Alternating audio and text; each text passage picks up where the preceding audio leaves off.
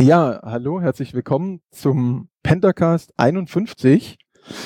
Elektronisches Papier.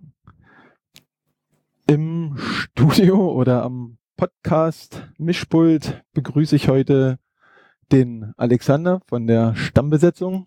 Hallo.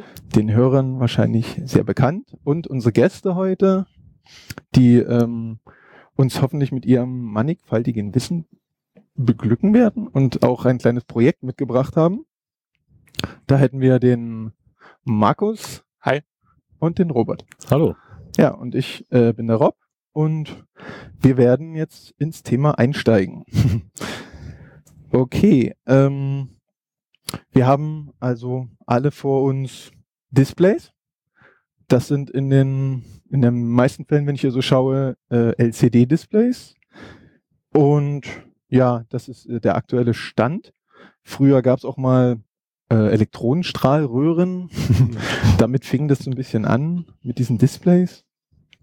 Ähm, dann kamen irgendwann die TFTs und Plasma, weiß ich gar nicht, ob eins von beiden viel eher kam. Also Plasma ist auch schon relativ alt. Ja. Äh, vor dem der braunschen Röhre kam die Nipkow-Scheibe. Oh, die, ja, ja, das ist aber äh, muss man, also das war ein mechanisches Display, was aber Bewegtbilder angezeigt hat. Ganz lustig. Ähm, es gab noch diese äh, LVD, ui, also Vakuumröhren, die äh, leuchten. Äh, Nixie-Röhren sind davon so die bekanntesten. Das sind im Prinzip Klimmlampen mit äh, bestimmten Formen, also Buchstaben oder Zahlen drin. Aber so richtig Display, die äh, Pixel herst äh, und Grafik herstellen, gibt es eigentlich heute OLED, LCD und E-Paper. Und schwupps, schon sind wir beim Thema, denn wir werden heute eigentlich nur über E-Paper reden. Die haben ja äh, einen signifikanten Vorteil oder zumindest ein Unterschied zu den äh, eben genannten Displays, die alle äh, ähm, ständig aktualisiert werden müssen, bloß damit sie dasselbe Bild anzeigen. Wie ist denn das äh, vielleicht bei ePaper? Genau, also äh, bei ePaper ist es das so, dass die äh, reflektiv äh, arbeiten. Das äh, ist im Prinzip genauso wie bei, wie bei Papier, also wie bei klassischem Papier. Äh, das heißt, ähm, man braucht Licht, was äh, von woanders kommt, also aus dem Raum oder von der Sonne am besten. Je heller, desto besser. Und äh, desto besser ist das lesbar. Und das Display selber hat keine Hintergrundbeleuchtung und braucht deswegen an der Stelle auch nur Strom, wenn der Bildinhalt selber abgedatet wird. Aber ansonsten nicht. Da fällt mir gerade ein, ich habe einen Tolino, der hat eine Hintergrundbeleuchtung oder eine nee, Vordergrundbeleuchtung. Eine, Wie ist ein Frontlight hat der. Ah, das ist genau, Vordergrund. Das kommt von vorne. Interessant. Und die Pebble, die ja auch sehr oft als E-Paper bezeichnet wird, hat ja eigentlich kein E-Paper. Richtig. Was ist das? Weil die ist ja auch reflektiv. Jein, also äh, E-Paper ist ein Begriff, der eigentlich mehrere Technologien zusammenfasst. Die Pebble hat, soweit ich weiß, ein Sharp Memory LCD. Mhm. Ähm, bezeichnet man manchmal auch als E-Paper, aber generell, wenn man von E-Paper spricht, meint man meistens elektrophoretische Displays. Äh, wie zum Beispiel E-Ink ist da ein geläufiger Begriff. Das ist eigentlich ein Markenname beziehungsweise ein Firmenname. Äh, die Firma E-Ink ist bekannter wo, dadurch geworden, dass sie vor allem die Kindles von Amazon ausgestattet hat und damit zum ersten Mal äh, diese E-Papers einer breiten Öffentlichkeit zugänglich gemacht hat. Du hast gerade Elektrophorese gesagt. Ich kenne die Gel-Elektrophorese von den DNA Bildern herstellen. Ist das so was ähnliches? Also die schönen Streifen, die man immer, wenn genetischer Fingerabdruck kommt, dann sieht man immer so schöne Fotos mit äh, so ein Strichmuster, so eine Art Barcode-Muster. Das ist Gel-Elektrophorese. Äh, wenn du das sagst, ich habe keine Ahnung. das ist ein Thema, mit dem wir uns jetzt wenig auskennen. Ja, da trennt man die Sachen nach Gewicht im Prinzip ja. über ein äh, elektrisches Feld. Ja, genau, Gel. genau. Im Wesentlichen äh, die Funktionsweise ist so, dass es einen, äh, ein sogenanntes Media gibt, was auch von der Firma E-Ink hergestellt und eigentlich in einem Quasi-Monopol verkauft wird. Und äh, in diesem Media sind Kapseln, in, in, in diesen Kapseln ist eine Flüssigkeit mit geladenen Partikeln, schwarzen und weißen. Und was man am Ende macht, ist um diese Kapseln rundherum ein elektrisches Feld anlegen und diese geladenen Partikel ziehen sich dann eben zu ihrem jeweiligen entgegengesetzten Plus- oder Minuspol und dadurch, dass eben dann die schwarzen oder die weißen Teilchen nach oben schwimmen, sieht man dann ein schwarzes oder weißes Bild. Also du hast eine Teilchenbewegung über ein elektrisches Feld. Äh, wie werden die Partikel da drin geladen? Sind die von ihrer stofflichen Eigenschaft so oder kriegen die irgendwann mal ein, ein, ein elektrisches Feld übergepumpt, aber das würde ja irgendwann dann abflachen. Genau. Genau, die sind initial äh, geladen durch, durch, äh, durch den Stoff. Also, genau. Also durch die physikalischen Eigenschaften. Genau. Was sind das für Stoffe da drin? Das äh, ist äh, Betriebsgeheimnis von der Ja, Firma. ja. Also äh, ähm, das sind irgendwelche Nanopartikel, die Genau. schwarz oder weiß sind Genau. oder welche Farbe auch immer. Mhm. Und äh, sind das eher Polymere oder sind das äh, Metallpartikel? Wisst ihr nicht. Das- Also diese, diese Flüssigkeit, in der die Partikel dispergiert sind, das ist ein Polymer. Die Partikel an sich, muss ich sagen, da bin ich jetzt überfragt. Also das Mhm. ist, denke ich, Ja.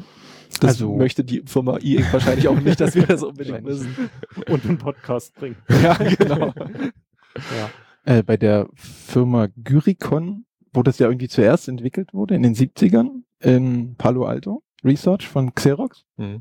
Ah, Äh, die. Lustigerweise, die Firma wurde erst 2005 aufgelöst. Haben lange durchgehalten, aber die haben irgendwie auch äh, Kügelchen gehabt, wo, ja, aber Mhm. dann sind in Öl geschwommen, aber Ja, da war's. jetzt die Eigenschaft von den Kügelchen aber die, die hatten diese Drehung, die sind nicht geschwommen, sondern die hatten die Kügelchen, Äh, konnten ja, die drehen. Da war es so, dass es nicht zwei Arten von Kügelchen, weißen und schwarzen, sondern es gab eine Kugel, die auf der einen Seite schwarz, auf der anderen Seite weiß war. Ja. Und die Kugel hat einfach nur ihre Ober- oder Unterseite eben gedreht. Wahrscheinlich sowas Art wie ein Magnet oder so, dass sozusagen die eine Seite anders ja, halt. statisch Aber geladen das war. ist ja. Witzig, weil genau dieses Bild ist das, was, wenn man in der CT irgendwo oder irgendein anderem äh, Medium, äh, Presse, wo auch immer, dann wird immer genau das so gezeigt. Es gibt die Kügelchen, die halb schwarz, halb weiß sind und die werden dann gedreht. Das ist also nicht so. Das heißt, man hat kleine Kügelchen, die sind Genau. mit dem flüssigen Polymer gefüllt und da drin sind Nanopartikel, Richtig. Die dann aufsteigen oder Genau, die Nanopartikel sind das, was sich äh, mechanisch bewegt sozusagen oder physikalisch bewegt dann. Hm. Ja. Die hatten auch eine interessante ähm, Zusammensetzung von der Größe, das hatte so ein bisschen Hintergrund. Die, äh, die Kapseln, äh, Mhm. in denen diese Nanopartikel drin sind, genau, die haben halt äh, verschiedene Größen. Also das ist einfach dann so angelegt, dass die sozusagen die höchste, möglichst eine möglichst hohe Packungsdichte erreichen. Weil das Ziel, äh, was man haben will, ist ja, dass man möglichst äh, viele der Nanopartikel, also so eine möglichst große geschlossene Fläche sozusagen äh, an die Oberfläche zum Beispiel treiben will, weil man ein möglichst schwarzes, tiefes äh, Fläche haben will. Und dazu muss quasi die Oberfläche auch äh, so, so gefüllt wie möglich sein. Genau. Wie viele Laken von diesen Kügelchen sind das? Ist das nur eine oder sind das mehrere? Das Das- meines Wissens eine. Das ist eine. Eine ja. Lage. Genau. Ja. Okay. Also da werden nicht einfach, äh, ich sag's mal, eine Tüte Kügelchen Nee. ausgeschüttet und breitgewalzt, sondern Nee. das wird schon ordentlich angeordnet. Genau. Und Okay. es ist ja nicht nur, dass man eben so ein sehr intensives Schwarz bekommt, sondern ähm, da gibt es ja auch verschiedene Abstufungen, äh, die da möglich sind. Genau. Das, der, einfachste Fall ist natürlich, wenn man die, dieses Media, dieses Medium in sein Extrem treibt, also alle weißen Kügelchen nach oben weiß, alle schwarzen nach oben schwarz. Man kann die auch in der Mitte mischen und dadurch erhält man dann Graustufen. Genau. Das Mhm. sehen wir hier auf einigen, oder ich habe es auch beim, beim Tolino, kann man ja auch Bilder anzeigen, man kann sogar brausen damit. Genau. Auch wenn man das nicht will. Genau, also normalerweise ist es so, dass die, ähm, die Kindles zum Beispiel, die können 16 verschiedene Graustufen darstellen, was auch Mhm.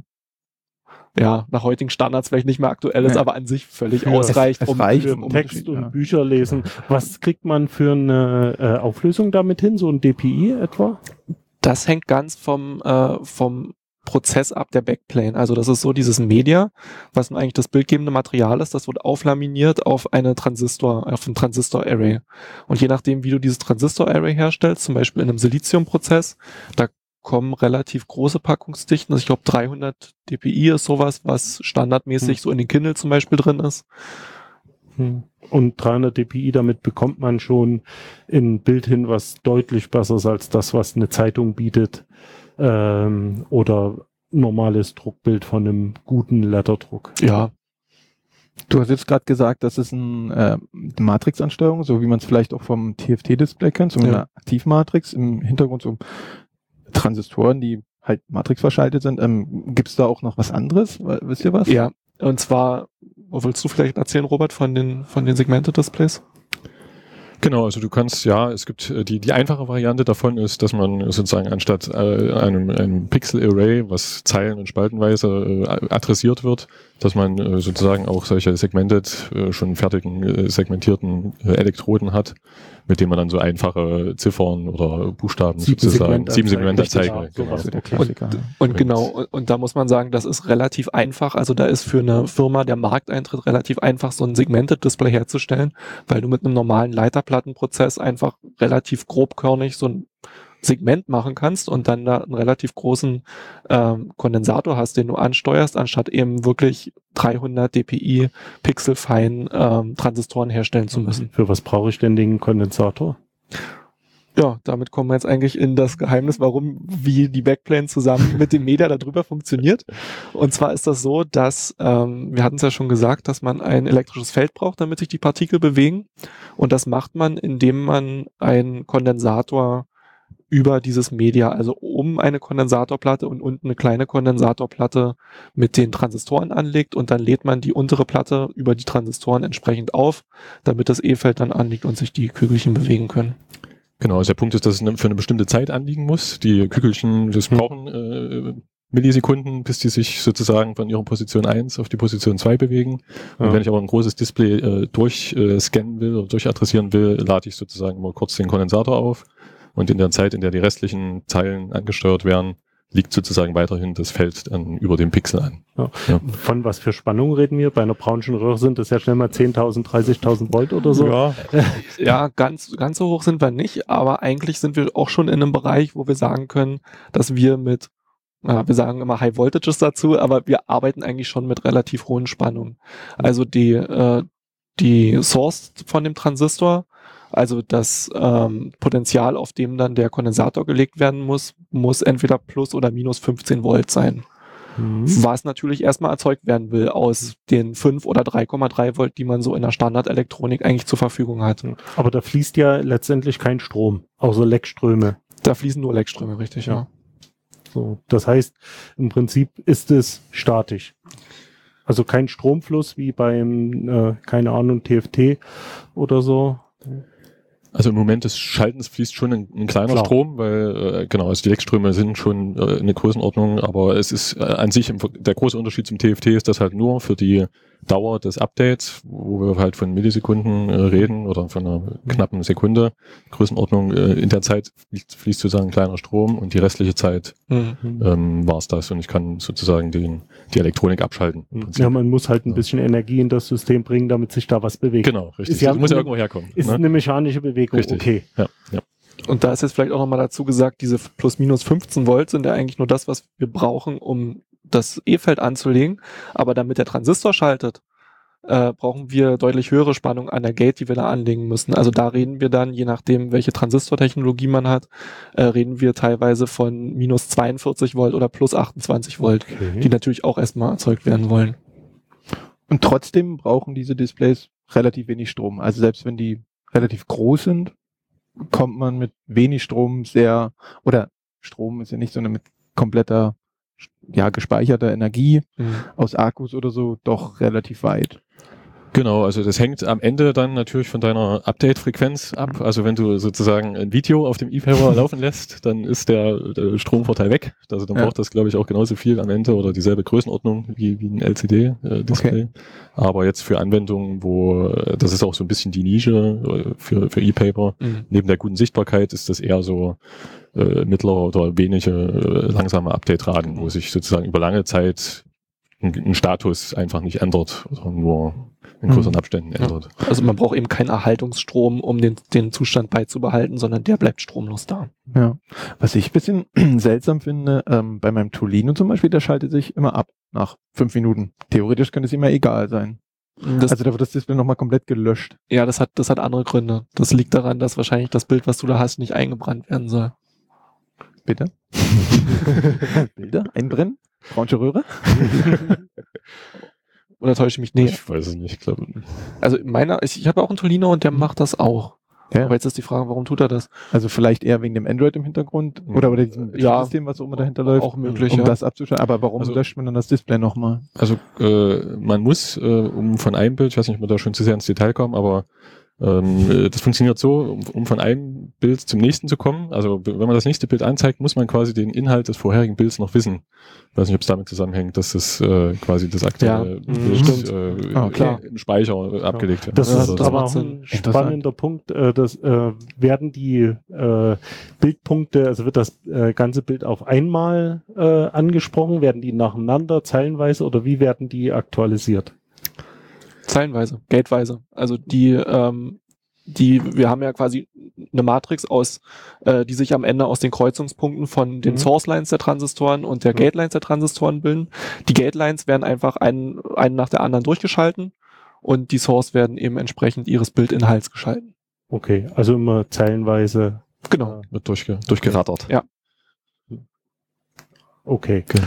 Und äh, diese, also selbst diese ganz kleinen Displays müssten dann ja auch irgendeine Art Speicher haben, wenn ihr sagt, man muss wissen, was vorher drauf war, um zu wissen, welchen Zustand welches Pixel hatte. Man muss es nicht immer wissen. Man kann auch quasi einen Status Quo auch herstellen, wenn man das Display, Display updatet. Aber es ist immer besser, den vorherigen Bildzustand zu wissen, um halt die optimale Ansteuersequenz zu finden. Oder mit der Controller die aktuelle, die Ansteuersequenz weiß. Und da fällt mir ein, was, äh, hätte ich eigentlich gleich am Anfang fragen wollen. Wir haben ja hier im Prinzip ein mechanisches Display. Altern die irgendwie? Alles altert. Ja, aber wie, also auch LCD altert, aber LCD gibt's Anzeigen, die sind jetzt 30, 40 Jahre alt und funktionieren wie am ersten Tag. Ja, also äh, man muss vielleicht noch dazu sagen, äh, das haben wir jetzt äh, noch nicht äh, erzählt, also diese Technologie, von der wir hier reden, ist ja keine, ähm, ist eine besondere Technologie, weil es auf äh, organischen ähm, Halbleitern und organischen Materialien beruht. Und statt Glas kommt hier ähm, PET oder äh, Plastikfolien zum Einsatz.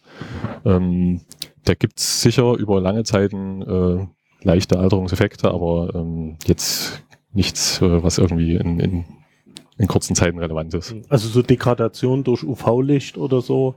Also bei den Polymeren kann ich mir das vorstellen. Ja. Aber Da gibt's natürlich gibt's UV-Barrieren, die das äh, verhindern sollen. ah, Auf okay. den, genau. Weil Plaste sehr UV-anfällig nämlich äh, ist. Mhm. Ne? Da gibt's an der, auf, den, auf der obersten Schicht eine UV-Barriere, die das sozusagen abfangen soll. Okay. Ja. Gibt's diese Displays eigentlich auch in Farbe? Das ist ein interessantes Thema. Also E-Ink hat gerade äh, vorgestellt auf dem Messen auf der Display Week in Los Angeles, war vor gar nicht so langer Zeit, vor einem Monat, glaube ich. Ähm, da haben sie vorgestellt, dass sie Full-Color äh, E-Ink-Displays haben. Und da ist es so, dass sie drei verschiedene Farbkugelpartikel haben, die also rot, grün, blau und die miteinander mischen können. Da muss man jetzt aber dazu sagen, wenn die vom einen Bild aufs andere wechseln wollen, dann dauert das mindestens eine halbe Minute. Das ist dann also wahrscheinlich eher interessant im Bereich Werbung, Ja. Außenwerbung, äh, Hinweisschilder, sowas. So lang. Was man aber außerdem, was, was man aber noch machen kann, äh, in diese, auf, man kann auf diese Schwarz-Weiß-Displays, kann man einen Farbfilter drucken. Das ist dann ähnlich wie bei den alten Röhrenfernsehern von damals, wenn man da nah rangeht und dann in jedem einzelnen Pixel das Rot, Grün und Blaue äh, den, den Anteil dran sieht, genauso ist, wird das dann gemacht. Da werden vier Pixel zu einem, ich sag mal, Metapixel zusammengefasst, das Rot, Grün, Blau und Weiß ist. Hm. Ah, okay, Hm. verstehe. Dann hast, brauchst du sozusagen äh, viermal höhere Auflösung, muss ich sagen. Ja, Ein- oder Das, das verwischt, das ist dann nicht ganz so. Aber man braucht auf jeden Fall ein bisschen höhere Auflösung. Mhm. Mhm. Ja, wenn wir gerade bei mechanischen Eigenschaften sind, äh, lageunabhängig das Ganze. Also es ist egal, wie man das einbaut, ob das bewegt ist, ob ich das in der Hosentasche habe. Also ich kann mich dran erinnern, vor ein paar Jahren gab es mal ein Handy, was sowohl ein TFT als auch ein äh, E-Paper-Display hatte. Fand ich sehr schick. Hat sich äh, bloß nicht durchgesetzt. das war die Firma Jotaphone. Ich Die glaube, ja. sind, glaube ich, gerade dran, das Jotaphone 3 rauszubringen, soweit Okay. ich weiß. Ja. Ja. Genau. Also durch den, durch den Aufbau äh, von diesem Media, der ja so war, dass wir quasi diese Nanopartikel haben, die die Farbe geben, aber die Nanopartikel sind gefangen in größeren Kapseln. Ähm, dadurch ist das mechanisch absolut stabil. Also da Hm. passiert eigentlich gar nichts mehr. Man kann es schütteln, man kann es äh, drehen. Mhm. Ähm, da passiert nichts, was man mit dem Auge sehen kann. Ja. Ja. Und äh, andere Einflüsse, gut, Luftfeuchtigkeit, das Ganze ist gekapselt, das wird kein Problem sein. Äh, Temperatur, Ja, dadurch, dass diese Partikel ja in einer, in einer, in einer Polymerflüssigkeit aufgelöst sind, äh, diese Polymerflüssigkeit, die verhält sich wie jede andere Flüssigkeit. Das heißt also, bei niedrigen Temperaturen wird sie fester. Und das heißt also auch, dass die Partikel dann in dieser festeren Flüssigkeit länger brauchen, um die, den Weg von A nach B zurückzulegen. Das heißt also, dass wir äh, bei tieferen Temperaturen längere Schaltzeiten brauchen. Und ähm, das ist so, wir, wir steuern diese Displays mit einer sogenannten Waveform an. Also das ist die Ansteuersequenz, um von einer Farbe zu einer anderen zu kommen. Und diese Waveform ist auch temperaturabhängig. Der Controller, der auf dem Display sitzt oder in der äh, Elektronik drin ist, der hat ein Temperaturmesser, der weiß, welche Temperatur ist es gerade und welche Waveform muss ich nehmen, um gerade jetzt bei zum Beispiel 5 Grad zu schalten.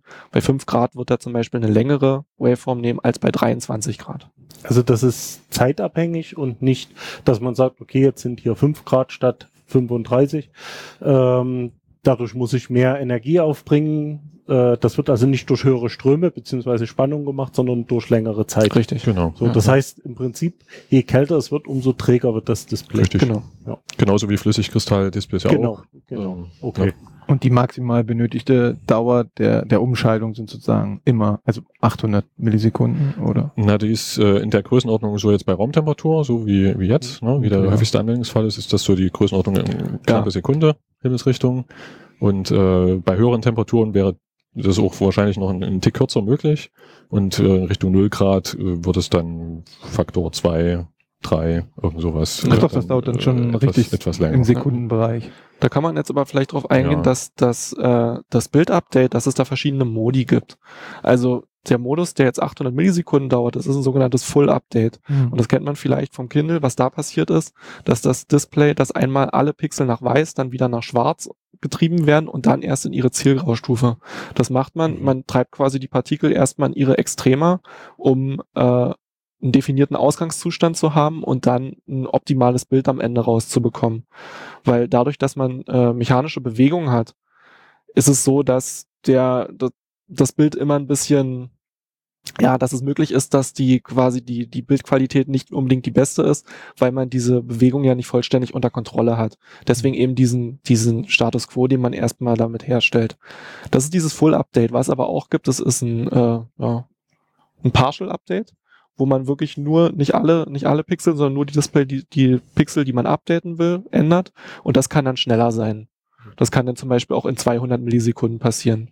Da werden dann einzelne Pixel abgedatet oder werden nur sozusagen von allen Pixeln sozusagen denken, nehmen wir jetzt an, dass die sozusagen höchstwahrscheinlich alle schwarzen oben sind, da drückt man nur so ein bisschen rein, weil damit wir sicher sind, dass alle schwarzen oben sind? Oder hattest du jetzt gerade gemeint, dass äh, von der Matrix komplett nur einzelne Pixel ausgewählt werden? Und Ja gut, da, da, äh, da gibt's Mischformen. Also dann, okay, das, das sind jetzt, also da was ich du jetzt gerade nur gemeint ja, ich habe zwei verschiedene Sachen eigentlich durcheinander gebracht. Ah. Das ist in dem Fall, da gibt's Mischformen. Also es gibt Modi, in denen man immer das ganze Display äh, updatet, egal ob sich nur ein einziges äh, Pixel drauf ändert.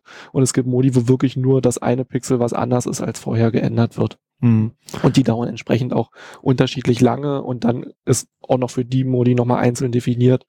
Werden die jetzt nochmal voll in die Extrema getrieben vorher oder werden die nur, gehen die nur das Stück, was auch wirklich müssen? Hm.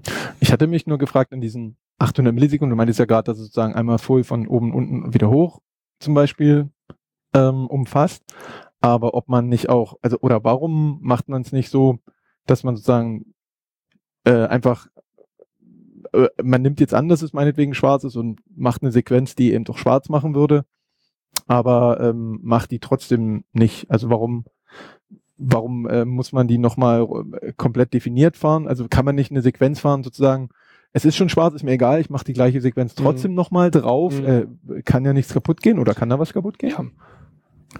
Genau, also äh, man muss halt vermeiden, dass sozusagen diese Nanopartikel, die man jetzt äh, vertikal in die Extreme fährt, Mhm. dass man die äh, zu sehr in die Extreme fährt. Also äh, wenn man sozusagen da zu viel Spannung aufbringt, dann äh, jetzt bildlich gesprochen, quetschen sich die Nanopartikel sozusagen in die, in die obere Folie ein Mhm. und äh, verlieren dann ihre Beweglichkeit und dann gibt's halt solche Ghosting-Effekte oder so ein Einbrennen. Ah, was das man ist das äh, unbedingt was vermeiden will. Deswegen ähm, gibt es Also- da eine Regel, die sagt, dass quasi diese Partikel im Mittel immer ähm, quasi DC-balanced, also die Spannung, die über den Partikeln äh, anliegen soll, muss im Mittel quasi immer Mhm. null sein. Ich darf kein, kein, kein Genau. Offset da drauflegen. Und wer entscheidet das? Macht das der Controller, der da drauf ist, oder die Software, der das ansteuert? Das, äh, also, Das, das macht der Controller. Das macht der Controller, genau. Also diese, diese Ansteuer, ähm, diese Ansteuersequenz wird am Ende von den, von den Displayherstellern vorgegeben. Da setzt sich also dann jemand hin und denkt sich aus oder probiert aus, wie kann ich am besten von der einen Graustufe in die andere Graustufe reinkommen. Das wird dann in diese sogenannte Waveform eben gegossen. Äh, die wird dann irgendwo gespeichert auf einem Flash in der Elektronik oder auf dem Display-Controller selbst, je nachdem, ob der einen eingebauten Flash-Speicher hat. Und dann nimmt der Controller aus diesem Flash eben die Waveform und steuert dann damit die Pixel an. ja. also der Controller, wir haben uns die Dinger vor uns natürlich schon mal angesehen, die sind auch direkt am Display dran. Also wir reden hier nicht von irgendeinem externen elektronischen Baustein, oder? Ja, da, klares kommt drauf an. Okay. Also das ist so, ähm, die Displays, über die, die wir jetzt hier konkret da liegen haben, das sind relativ kleine, 1,1 Zoll Displays. Die sind ungefähr so groß wie, naja, anderthalb Mal mein Daumen. Und bei diesen kleinen Displays ist es so, dass es da Steuerchips gibt, die direkt auf dem Display drauf sitzen, die ähm, sich um diese High-Voltage-Erzeugung kümmern können, die nur noch ein paar externe Komponenten brauchen, um diese hohen Spannung zu erzeugen, die einen Controller drauf haben, die Treiberstufen für die Transistoren drauf haben und die einen Speicher eingebaut haben. Und je größer jetzt aber die Displays werden, desto größer wird auch mal vereinfacht gesagt der Rechenaufwand, den man für jeder einzelne dieser Aufgaben braucht. Und die passen irgendwann nicht mehr auf einen Chip, den man direkt aufs Display machen kann, sondern das wird dann irgendwann extern auf die Produktelektronik ausge... Lagert. Ja, danke. weil wir, wir gerade bei Größe sind, in welchen Größen gibt's die und ist irgendwann mal vorauszusehen, dass es da eine mechanische Grenze gibt? Ähm, die Größe jetzt ähm, bei uns liegt bei ungefähr 10, 10 Zoll, 11 Zoll in Größenordnung. Ähm, und das ist ähm, irgendwann limitiert äh, durch die durch die Ansteuerelektronik oder den Aufwand, der sozusagen der äh, getrieben werden muss. Ähm, es wäre sicher auch möglich, das größer zu machen, aber der, der einfache Weg wäre dann erstmal mehrere 10 Zoll Displays nah aneinander zu Also zu sowas wie eine Tapete aus dem Zeug wird's auf absehbare Zeit nicht geben. Ja, die würde dann aus einzelnen, nicht aus einem Display, sondern aus mehreren Genau, bestehen. okay. Also E-Ink geht in dem Bereich, soweit ich weiß, bis zu 31 Zoll. Also schon ein mittelgroßer Fernseher, würde ich mal sagen.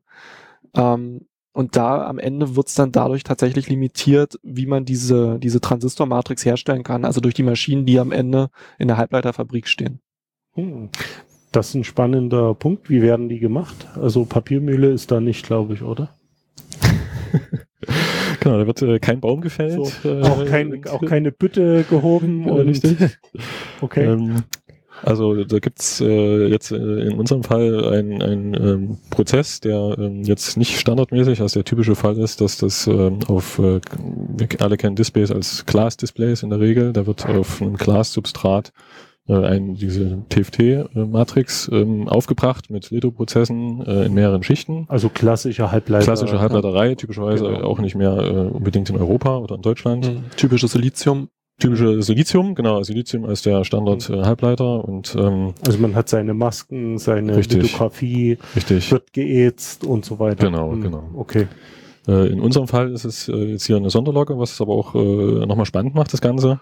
Statt Glas kommt hier ähm, eine Folie zum Einsatz. Also organische Elektronik. Genau, organische Elektronik ist das Stichwort. Statt Silizium kommen organische Halbleiter zum Einsatz, auch organische weitere Materialien für die Elektriker zum Beispiel.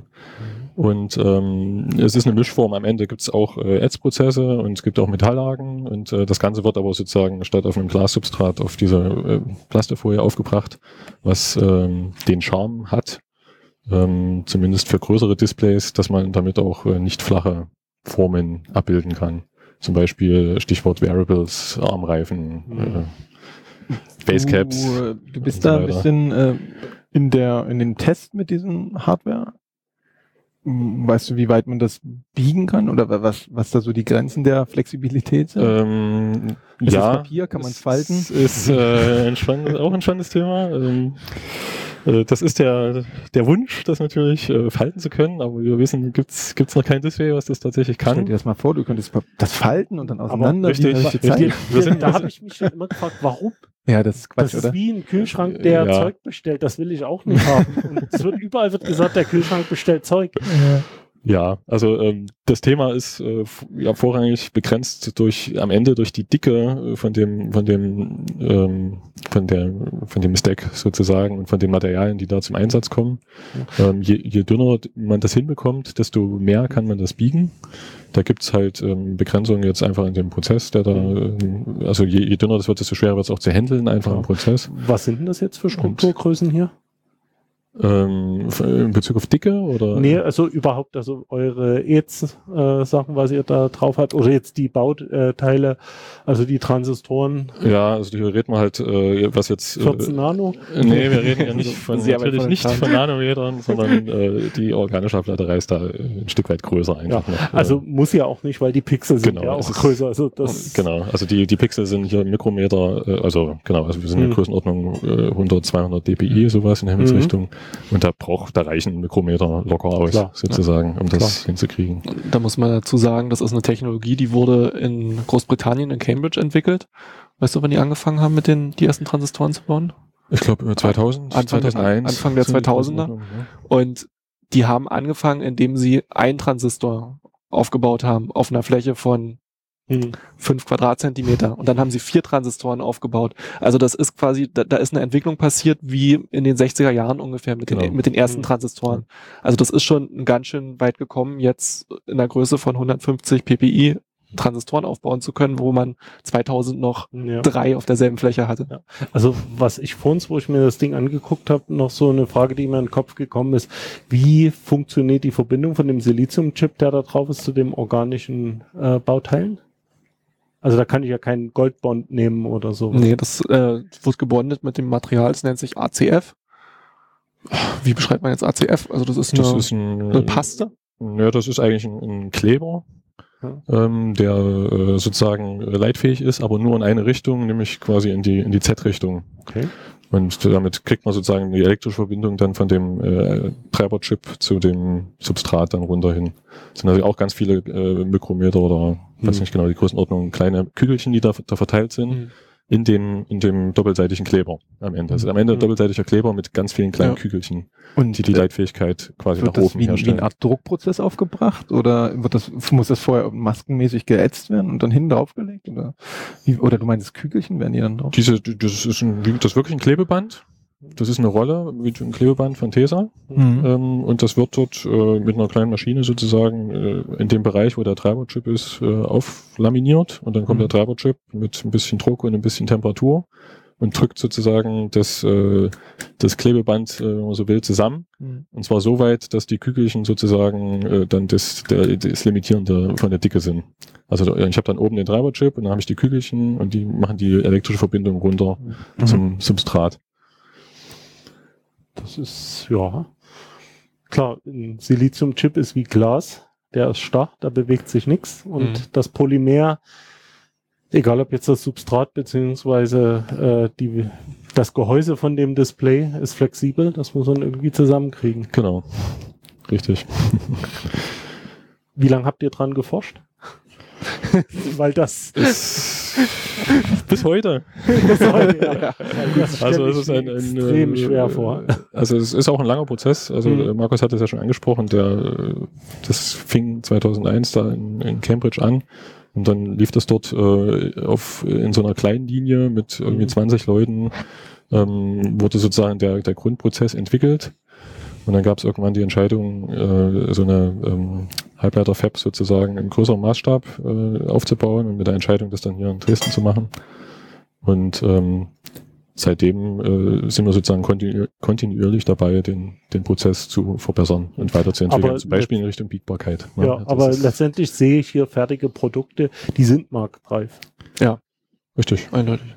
Genau, also es gibt aber trotzdem, äh, wie ihr schon sagte, also Thema der Charme oder einer eine der, der Sch- Scherme ist halt äh, genau dieses Thema Biegbarkeit, äh, was einfach auch noch nicht jeder, auch hier im Studio, hat zum Beispiel jetzt einen, flexiblen Armreifen oder äh, einen Rucksack oder so. Ähm, also da ist auch noch, denke ich, Luft. Also Mhm. wir merken das auch an den Anfragen, dass da, Mhm. denke ich, in den nächsten Jahren noch viel passieren wird. Seid ihr da auch bei der Forschung noch hinterher oder ähm, seid ihr jetzt schon so tief in der Arbeit versunken, dass ihr nicht äh, mehr so einen Blick habt, was da vielleicht forschungsmäßig vielleicht auf uns zukommen könnte demnächst oder woran noch gearbeitet wird?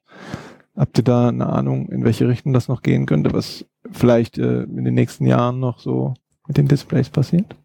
Na, wir kennen sozusagen ja die Grenzen unseres Prozesses. Wir Mhm. kennen die äh, Anforderungen der Kunden, die also auch stetig wandeln und äh, da versuchen wir sozusagen, das in der Richtung immer weiterzuentwickeln. Und das ist halt, genau, Biegbarkeit, Preis natürlich auch, Dünne, ähm, Robustheit.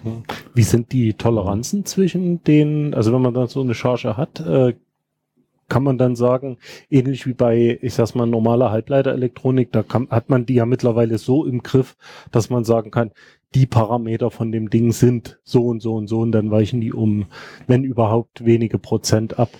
Äh, ist äh, also, was die Geschwindigkeit angeht, was, äh, ich sag's mal, ähm, Dichtheit der äh, oder oder wie soll man sagen Verteilung der Pigmente angeht und und und Das funktioniert eigentlich ganz gut. Also da gibt's auch Qualitätskontrollen. Ja. Ähm, und, ähm, also ich denke, letztendlich die Frage zielt darauf hinaus. Im Prinzip wäre eine industrielle Fertigung möglich oder ist schon da. die ist Die im wird Prinzip da. industriell gefertigt. Das ist, Das ist äh, schon, also hat den Labormaßstab eigentlich sch- schon lang. Ja. Also Richtig, Auch- also genau, um das nochmal zu sagen, der Labormaßstab, das war quasi der Teil in, Cambridge Mhm. und äh, hier wurde ja dann eigentlich eine reine Produktionslinie aufgebaut. Also Mhm. damals war die Intention, quasi das entwickelte Ding nur noch zu 100 Prozent äh, in Dresden Mhm. zu produzieren. Aber ähm, die Zeit hat dann einfach gezeigt, dass es auch hier die Entwicklung weitergeht. Ne? Aber an sich ist sozusagen das hier eine Fab, die Also- regelmäßig Displays aus verschiedensten Größen äh, purzeln da hinten also raus. das ist wirklich kommerzielle Produktion, nicht irgendeine Testproduktion Nein, oder so. Nein. Schon. richtig. Für die Dresdner vielleicht, äh, die kennen das vielleicht am Bahnhof Striesen. Da hat Dresden Elektronik da einen E-Paper Busfahrplan aufgestellt. Das sind auch Displays von unserer Firma zum Oh, Beispiel. okay. Genau, also das ist so eine, eine, ein Standbein oder eine Schlagrichtung äh, sind halt solche Signage-Anwendungen, also so Haltestellen, da laufen äh, quasi eine ganze Reihe äh, Versuche. Mhm. Ähm, was gibt's noch? Äh, Smart Cards ist, ist glaube ich, auch ein ganz interessantes Feld, also Mhm. wo in quasi die, die Dünne und die Glasfreiheit genutzt wird, weil man das in, in kleine äh, EC-Karten äh, sozusagen Stacks mit einbauen kann. Genau. Ähm, ich weiß nicht, Wearables hattest du vorhin schon mal Wearables, angesprochen. ähm, Äh, das gibt eine Firma in Ungarn, die nennt sich Liberaid.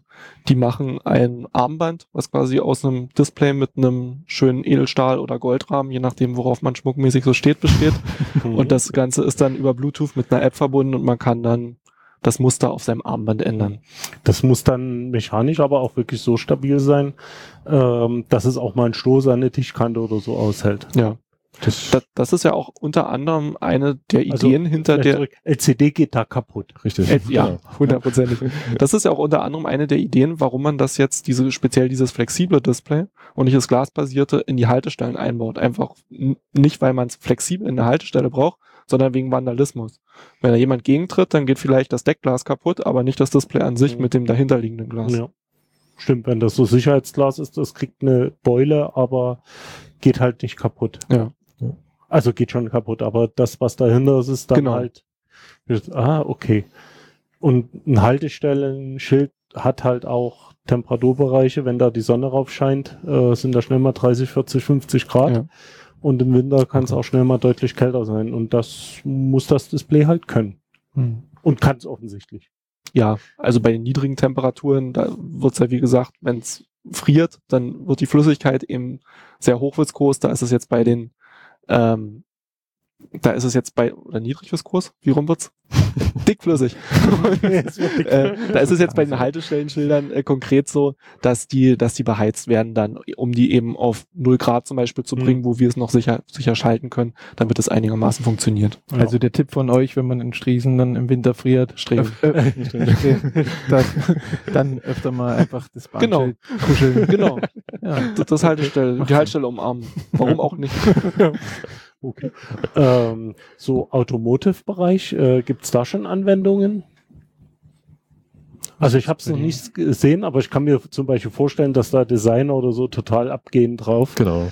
Also so äh, müssen die eigentlich immer, ich sag's mal, viereckig sein? Können die auch eine andere Form haben? Ist schwierig mit der Matrix, aber grundsätzlich äh, Theoretisch können die auch andere Die Formen können haben. auch zum Beispiel rund sein für eine Uhr oder für, hm. also können auch äh, an sich dreieckig sein. Genau, also es ist eigentlich gibt's da nicht, dass ich wüsste, dass es da äh, Beschränkungen gibt. Ja. Hm. Weil das ist ja bei TFT immer so ein bisschen das Problem. Hat ja lange gedauert, bis für Smartwatches wirklich runde Displays da waren. Ja. Also. Hm. Wo ja vorhin jemand meinte, dass man so ein Tacho, Tacho, Tacho-Display, äh Quatsch, Tacho-Hintergrund als, Ja. als so ein Display bauen könnte, um da ja, Mhm. welche Einheit auch immer anzuzeigen. Genau. Ja. Ähm, wie ist es eigentlich mit Durchsichtbarkeit dieser Displays? Also äh, es gibt ja diese, weißt du gar nicht, was ist denn das? Ähm, hier mit Arnold Schwarzenegger auf dem Mars, da gab es auch diese Fenster, die dann Ach so, äh, komplett ja. abdunkeln. ja, 80er Jahre. da hatten die die Idee schon. Ja, also kann man äh, so ein Display bauen, wo man durchschauen kann? Oder Das ist wie bei Papier äh, Genau. schwierig. man muss Wasser drüber kippen und dann reißen. Nee, das Ganze funktioniert eigentlich nur, weil man nicht durchschauen kann, sondern weil das reflektiert. Ne? Was sind so die Dicken, die man da jetzt hinkriegt? So mechanisch, das ganze Display? Das kommt drauf an. okay, auf was? Ähm, na, man ist äh, einerseits äh, hat das Media natürlich eine gewisse Dicke. Klar. Also ähm, die, man will diese Nanopartikel in den verschiedenen Farben physisch voneinander trennen. Das heißt, ich kann es nicht beliebig dünn machen. Ähm, dann äh, hat man eine Dicke, die durch das ähm, äh, TFT-Array-Substrat gegeben ist. Und äh, dann, das ist eigentlich der größte äh, oder auch ein weiterer großer Batzen, äh, man muss das äh, quasi das, das gesamte Ding nochmal verkapseln. Ne? Also das dann da auch eine, eine Frontfolie, eine Frontenkapsulierung, eine Backenkapsulierung. Und äh, das alles zusammen äh, macht es dann so, dass wir hier von äh, ein paar hundert Mikrometern Größenordnung reden. Also im Prinzip vielleicht nicht ganz so dünn wie ein Blatt Papier, aber so ein Ein Tick dicker. Wie ein dickes, So- wie ja, leichter so ein bisschen, Karton oder so. genau, leichter. Ja. Okay. Also ähm, das hängt auch ein bisschen von der Anwendung ab. Wenn jetzt äh, klar ist, dass das sozusagen nie einen temperierten äh, Raum von 22 Grad verlässt, zum Beispiel, dann kann man da zum Beispiel auch eine Verkapselung sparen. Hm. Okay. oder wenn das Produkt, wo das eingebaut wird, äh, selber irgendwie hermetisch geschlossen ist oder so, dann, dann Ja. kann man das ja auch. Ja. Wie groß sind eigentlich die Farbpartikel und diese Kugeln, wo die drin sind?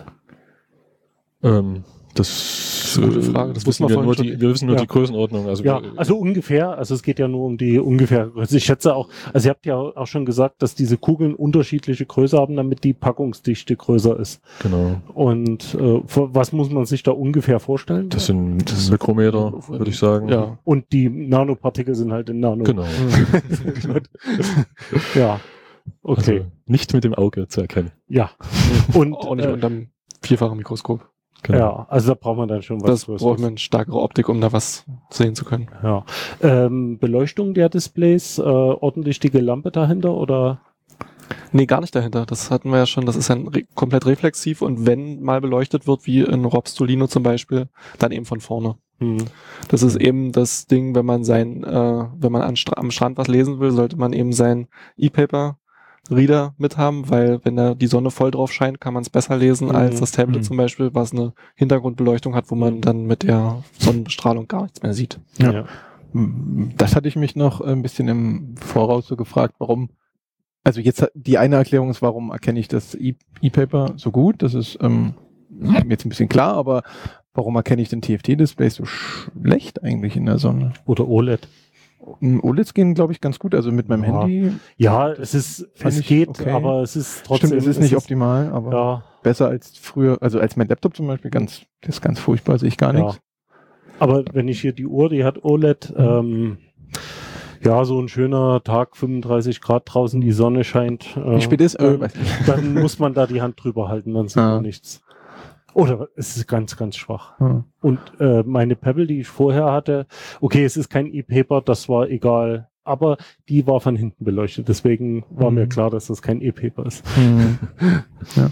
Äh, Ich hatte mich halt immer gefragt, warum kann man denn keine Handys oder, oder Geräte bauen, die sozusagen beide Displayarten ineinander haben. Das wäre eigentlich super, oder? Also du sozusagen, du weißt, du guckst jetzt sowieso die nächsten fünf Hybrid-Display. Minuten auf den Code, weil du es eh nicht verstehst. Und dann kann das ja eigentlich auch ausbleiben und dann das nächste Mal, wenn es aktualisiert wird oder schneller wird, dann könnte man natürlich äh, wieder das TFT aktivieren. Aber Ja, das gibt's ja, das, das Jotaphone, wovon wir vorhin gesprochen haben. Da ist auf der Rückseite quasi das E-Paper-Display. Auf der Vorderseite auf hast der du normales- Rückseite vom Display, also auf, nee, auf, auf der Rückseite vom. Telefon. Ja, ja, genau. ach so, ne, Also- okay, da hast du zwei verschiedene Displays. Also Musst willst ja- du quasi zwei Display-Technologien eben. miteinander in einem Monitor? Ja. Ja, das ist spannend. Das. Also wenn, wenn du da gute Ideen hast, dann, dann lässt sich richtig Idee Geld, ist von mir. dann lässt sich richtig Geld mit verdienen, wenn du das Parklife machst. Ja. Ja, das wäre schon cool. Naja, aber Ja. ich weiß nicht, durch die TFTs kann man vielleicht durch, Quatsch, durch die ja, ähm, durch TFT kannst LEDs du auch, kann man durchgucken. durch TFT kannst du auch durchgucken. Ja, wenn, Weil das sind. Backlight Mhm. leuchtet ja durch. Ja, eigentlich schon, ne? So, aber das Problem, was du Da ist hast, das Backlight dann. Da kannst du kein Display vors ja, Backlight machen. äh, es gibt Mhm. auch TFTs, die mit n, irgendeiner Reflexionsschicht dahinter arbeiten. Mhm. Das ist dann aber sehr blass und die Farben sind nicht, wie man es vom TFT gewöhnt ist. Was ich mir eher vorstellen kann, sind OLED-Sachen. Weil die leuchten ja selbst. Die Mhm. brauchen ja kein Backlight. Das Ja. einzige Aber Problem die sind nicht durchsichtig. Doch, doch. Ja? doch. Also Okay. jetzt nicht durchsichtig irgendwie eine Fensterscheibe, aber Mhm. wenn ich ein Stück Pergamentpapier nehme und halt das gegens Licht, kann ich auch nicht durchgucken. Lege Mhm. ich es auf was anderes drauf, sehe ich es ja auch, was Mhm. drunter ist. Ähm, was das größere Problem sein wird, ist, ähm, die, äh, jede Folie, die du oben drauf machst, nimmt Licht weg. Mhm. Und das E-Paper braucht das Licht von draußen. Du könntest natürlich Platz dazwischen lassen und von der Seite beleuchten, aber Ja. das wird dann wieder dick. Genau. Ähm, spontaner Einfall. Achtung, zuerst bei mir gehört. Äh, äh, äh, ja, äh, phosphorierende, oder wie heißt das? Ähm, also selbstleuchtende Kügelchen. Da kann zumindest eine Seite vom Dis- Display leuchten. Ja, da wird's halt schwierig, wenn du dann, wenn du dann die fluoreszierenden Kugeln unten hast und die nicht leuchtenden oben, dann leuchten die von unten durch. Also das ist schwierig. Nicht Und dann, dann sche- scheint die Nee, Sonne du brauchst drauf. ja dann und dann, schwarze und leuchtende. ja, aber dann scheint, dann scheint die Sonne drauf und dann hast, dann siehst du nicht mehr viel davon. Hm. Na doch, die schwarzen. Ja. Gut. Könnte ja, okay, okay, ich sehe schon. Das, äh, Dann doch das äh, Handy, das man drehen muss. Ja. Hm. Ja. Ähm, wäre das so flexibel, dass man zum Beispiel das so machen könnte, dass eine Tastatur, eine Bildschirmtastatur tatsächlich auf mechanische Tasten, die hinter dem Display sind, drücken könnte? Ich glaube, sowas gibt's auch schon. Oh, das ist eine gute Frage. Ja. Oder? Du meinst, dass man äh, in die so, Tasten so diese Display- ganz Nee, nee, kleinen nee. Knackfrösche, die es da gibt, äh, diese Ach nicht so. Mikroschalter, dass man die durchs Display zum Beispiel, dass auf dem Display dann im Prinzip ein Tastenfeld angezeigt wird und aber direkt auf einen mechanischen Schalter dahinter geht. Also was es gibt, das habe ich schon gesehen, sind komplette Computertastaturen, ja, wo richtig, jeder einzelne genau. Buchstabe sozusagen E-Paper Ja. ist. Ja. Ich denke, das ist die bessere Variante. Okay. Also es wird sicher auch ein paar Mal gehen, aber Ja. ansonsten muss man da nochmal an was drehen. Ja. hm. Na, also, genau. Ja, was haben wir denn noch nicht besprochen mit E-Papers? Aber, also rein technisch jetzt so, also von, von der Technologie der, der, der Paper, Also was, der vielleicht ist, was seht ihr in Zukunft als die nächsten großen Sachen, die da kommen? Ähm, Vollfarbe, 50 Bilder pro Sekunde, äh, rollbar und rollbar und knüllbar, bei minus 50 Grad. äh, genau, feuerfest, Ja, alles das. Oder Feuerwehrmänner mit, genau. Hm. Also da gibt's also äh, irgendwie, dass man sagt, das ist jetzt der coole heiße Scheiß, da arbeiten alle dran, das wollen sie alle klar, flexible, faltbare. Also vielleicht gerade jetzt in der Display Week, die im, vor einem Monat war, da war das große Ding flexibel. Hm. Also sowohl bei E-Paper als auch bei OLEDs, als auch bei LCDs. Hm. Jetzt wollen alle plötzlich flexible Displays und haben da auch Prototypen gezeigt, wobei ich muss sagen, ich persönlich bin noch nicht davon überzeugt. Also ich sehe das, das quasi Club Handy 2.0 sehe ich noch nicht. Hm. Mhm. Und äh, krankt das ein bisschen noch an der Halble Halbleitertechnik oder äh, haben die dann auch schon äh, flexible Elektronik drin? Weißt du das? Also ich weiß, kenne mich in dem Bereich auch nicht so gut aus. Ja, da gibt, es gibt sicherlich flexible? Elektronik. So Aber auf immer wenn- organischer Basis dann? Ja, oder? aber immer wenn sich was bewegt, geht die Lebensdauer Hm, rapide hm. runter. ja, aber das ist doch genau das, was die wollen, oder? Ja? ja, jetzt muss wenigstens die Garantie überleben. Genau. Ja, okay, so weit muss es noch kommen. Ja, Oder Garantie runtersetzen. ja. Also so im Prinzip vorhandene Eigenschaften verbessern. Ja, und ich denke mal, es fehlt gerade noch, gerade bei diesen flexiblen Sachen, also bei diesem flexiblen OLED zum Beispiel, fehlt einfach noch die Killer-Produktidee. Hm. Außer die halbrunde Litfaßsäule. Ja. Aber Aber die ist ja auch nicht flexibel, sondern es ist einfach das Display in der Form einmal festgemacht. naja, das ist ja unbedingt bei Si- Silizium mit auf einem, auf einem dünnen Glas nicht unbedingt so einfach, das in Ja. jedem beliebigen Bi- Biegeradius zu machen. Also da brauchst Ja. du schon unter Ist- anderem dann organische Genau. äh, Backplanes Ja. dafür. Also es gibt Mhm. auch ein paar äh, Fernseher, die ich gesehen habe, TFT mit einer Biegung, aber die ist dann Die ist- auf einen Meter, ja. zwei Zentimeter genau, tief genau. und so. Und das Also- ist dann eben sehr dünnes Glas, genau. was dann eben an Enden gerade so gebogen ist, wie es das Glas noch sicher Und aushält. da möchte ich auch die Ausbeute nicht wissen, was die haben. Ja. Also das ist wahrscheinlich auch nicht gut. Das kannst du vielleicht am Preis ablesen, wenn du guckst, was ein, was ein ungebogener kostet und was ein gebogener kostet. Genau ich denke, so da, denke, da kannst du Ja, dann oder Samsung hat ja diese Handys mit dem, das Edge, Ja. glaube ich, oder so, an der Seite. Bisschen, aber das ist wahrscheinlich auch eher Glas, das abgefallen. Das kann auch sein. Ja. Ja. okay, jetzt haben wir die ganze Zeit über das Display geredet, aber irgendwo muss das ein Geräte und muss ich irgendwas damit tun, weil ein Display als solches ist reichlich sinnlos. Ja, also was wir gemacht haben, und zwar ist das so, man hat es vielleicht ein bisschen rausgehört. Also ihr habt etwas gemacht. wir haben was Ja. gemacht. äh, Robert und ich, wir arbeiten in der Industrie. Und äh, das ist so, dass die Firma, für die wir arbeiten, die stellt diese Displays eigentlich nur für andere Firmen her. Also als ähm, ja, als, als Komponentenhersteller.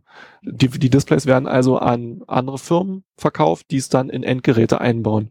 Und was Robert eigentlich machen wollte, ist, diese Displays nicht nur für Firmen, sondern auch für Bastler, quasi die Maker-Community verfügbar zu machen. Genau. Und da ist ja Arduino äh, ein, ein Stichwort, äh, was, was äh, da äh, ganz gut verbreitet ist. Und ähm, wir haben äh, sozusagen hier ein, ein Shield gebastelt und auch mitgebracht, äh, beziehungsweise ein Breakout-Board, äh, mal als, als Beispiel, was jetzt quasi äh, so ein äh, kleines Display äh, beinhaltet und auch die Ansteuerelektronik. Und ähm, dazu gehört dann noch eine Arduino-Library, die äh, auf Adafruit äh, GFX-Library äh, aufsetzt. Und der Grundgedanke ist einfach quasi dieses ganze Thema Treiben von dem Display und äh, das quasi in Betrieb nehmen so einfach wie möglich zu machen, dass man von dem ganzen Thema Waveform eigentlich nichts wissen muss, sondern dass man das hinkriegt, in äh, drei Minuten sozusagen äh, das Display zum Laufen zu kriegen. Also äh, die Adafruit-Sachen sind meines Wissens nach alle offen und frei. genau. Das heißt, ihr habt da auch wirklich äh, offene Schnittstellen, Richtig. freie Software, Genau. also das Pro um Projekt dann nicht noch zusätzlich Hindernisse oder Genau. was ist der Grund, weil es da war oder wirklich auch der Hintergedanke, dass man das offen und Auch, frei hat. wir wollen es auch frei, also es ist auch, äh, genau, also auch äh, hardware-seitig von unserer Seite frei, also die Treiber, äh, Schaltung und das äh, Layout von, der, von, der, von den Platinen äh, kann man sich frei anschauen und äh, auch die Library selber, der, der hardware-spezifische Teil von der Library, der ist auch äh, offen, kann auch gerne von Mhm. anderen weiterentwickelt werden und ähm, genau, wir haben äh, dazu vor kurzem äh, auf äh, Crowdsupply äh, eine, eine Kampagne äh, laufen gehabt, wo wir dieses ähm, Wie nennt sich euer Projekt eigentlich? Habt ihr noch nicht gesagt? Guter Punkt. Paper Ino nennen wir uns. Also wie das Papier und äh, Ino, wie beim Arduino. genau. Aber der ist nicht nur auf Arduino beschränkt. Ähm, die Library ist äh, sozusagen erstmal eine Erstmal Arduino, Arduino-Library. aber wenn da das offen ist, kann da auch jemand kommen für ein ESP was schreiben oder Genau. Raspi Ja. oder Genau. äh, Ja. PC, Klar. seine persönliche Relaissteuerung, was auch immer die Leute Genau, sich so kann man ausgedacht gerne, haben. gerne portieren. Ja. Also die Schnittstelle, die es da konkret zur Hardware gibt, ist SPI. Man braucht also 3 Volt äh, eine Ground, klar, dann den SPI-Bus und noch zwei GPIOs und dann kann man eigentlich mit jeder beliebigen Hardware-Plattform, auf die man nur gerade so steht, das ansteuern. SPI ist auch so ein Standardbus. SPI ist ein Bus, Ja. genau. Ja, Das, Ja, ist- das ist ein Gibt's Hardware-Bus. wahrscheinlich jede Menge der findet sich und sehr, sehr weit vorbei. Ja, auch schon Ist auch kein ja. Geheimnis, den zu Hm. programmieren. Genau. Ja. Äh, was machen die zwei GPIO-Pins? Ja, das sind, das ist einmal das Busy und das Reset-Signal. Das ist quasi das, was der Ah. Controller zurückgibt, um halt zu sagen, oder äh, mit dem Reset kann man den Controller zurücksetzen auf Hm, einen alles. Ausgangszustand. Okay, Mit dem Busy sagt er einem, wie lange er gerade noch Hm. beschäftigt ist. okay, alles klar. Also, dass er noch beschäftigt ist. Oder so. Ja. Ja, wie lange sagt er nicht? Er sagt nur das, ja. Das ist Ja. 1 und 0. Was muss man da für eine Stromaufnahme rechnen bei so einem Modul? Das muss, genau, jetzt muss man ja überlegen, äh, wie lange Stromaufnahme. Also da, Ja. haben, wir, da haben wir wieder genau, da haben, Genau, haben wir das wieder genau den Punkt. Äh, wenn man da quasi nur eine Sache draufschreiben will und die für immer dastehen lassen will, dann hat man, wenn es nicht getrieben wird, null. Ja, Und man, wir sagen mal so im Bereich 6 Milliampere für 800 Millisekunden. also das heißt, äh, wora, worauf ich hinaus will, ich könnte zum Beispiel einen Pin von einem Arduino nehmen und den als Stromversorgung für das Display zu nutzen, damit das für die Zeit, wo das äh, nicht gebraucht wird, im Prinzip äh, aus ist. Das könnte mit der Stromspitze beim Einschalten ein bisschen kritisch werden, aber wenn du da vielleicht noch mit dem Kondensator zwischenpufferst, könnte das Ja. funktionieren. Also in, im Mittel auf jeden Fall. Bei der Stromspitze würde ich gerade nicht meine Hand für ins Feuer legen. Ja. Gut, das ist eher eine Frage der Ansteuerung. Also, Ja. also warum man sowas machen will, wäre dann zum Beispiel einfach zu sagen, ich habe hier irgendein batteriebetriebenes Gerät, was einmal am Tag irgendeinen Messwert aufnimmt, dann auf die, oder zum Beispiel, ich habe so eine Regenwasserzisterne, äh, die wird nicht so schnell voll und leer. Äh, da reicht das eigentlich auch alle zwei, drei Tage mal in Füllstand zu erfahren. Genau. Und Genau, das, äh, oder anders gefragt, wenn der ständig mit Strom versorgt wird, was ist der Ruhestrom von dem Display? Also wäre das für so extrem stromsparende Anwendungen geeignet?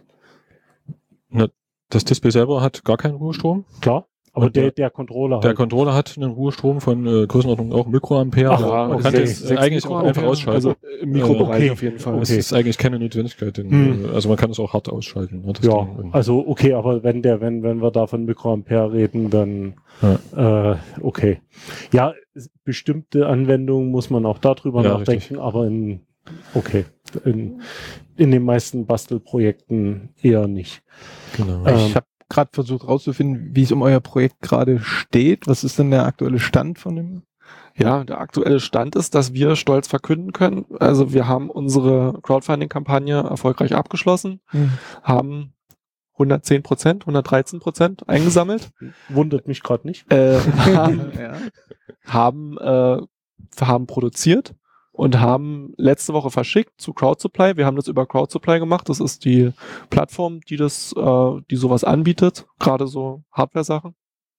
Ähm, und CrowdSupply übernimmt jetzt das Fulfillment für uns. Mhm. Wir haben gesagt, wir verschicken ab 1. August und wir verschicken seit gestern. Wow. Wir sind also eine Woche früh dran und sind, also ich bin ehrlich gesagt sehr überrascht. ich, ich glaube, alle, alle Bäcker auch. Und, und, ein bisschen, und, und und auch ein bisschen stolz drauf. ja. Und Robert hat es wahrscheinlich kommen sehen, weil der hat sich den 1. August als Termin damals ausgedacht. ähm, ja, welchen Umfang hat denn, hat denn das Ganze?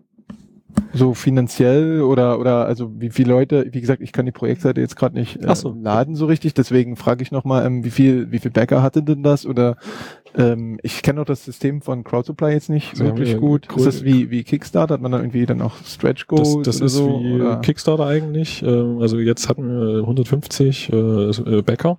Mhm.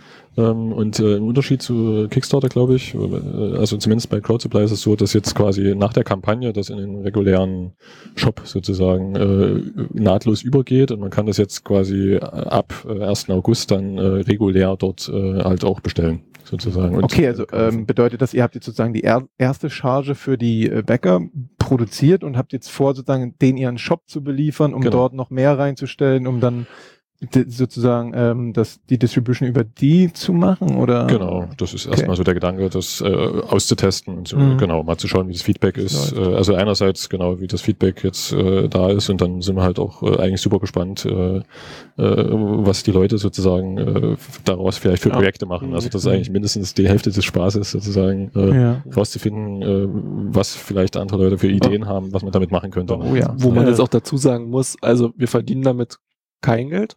Gar, also wirklich gar nichts. Ähm, das, das machen wir komplett in unserer Freizeit und wir arbeiten gerade mal kostendeckend.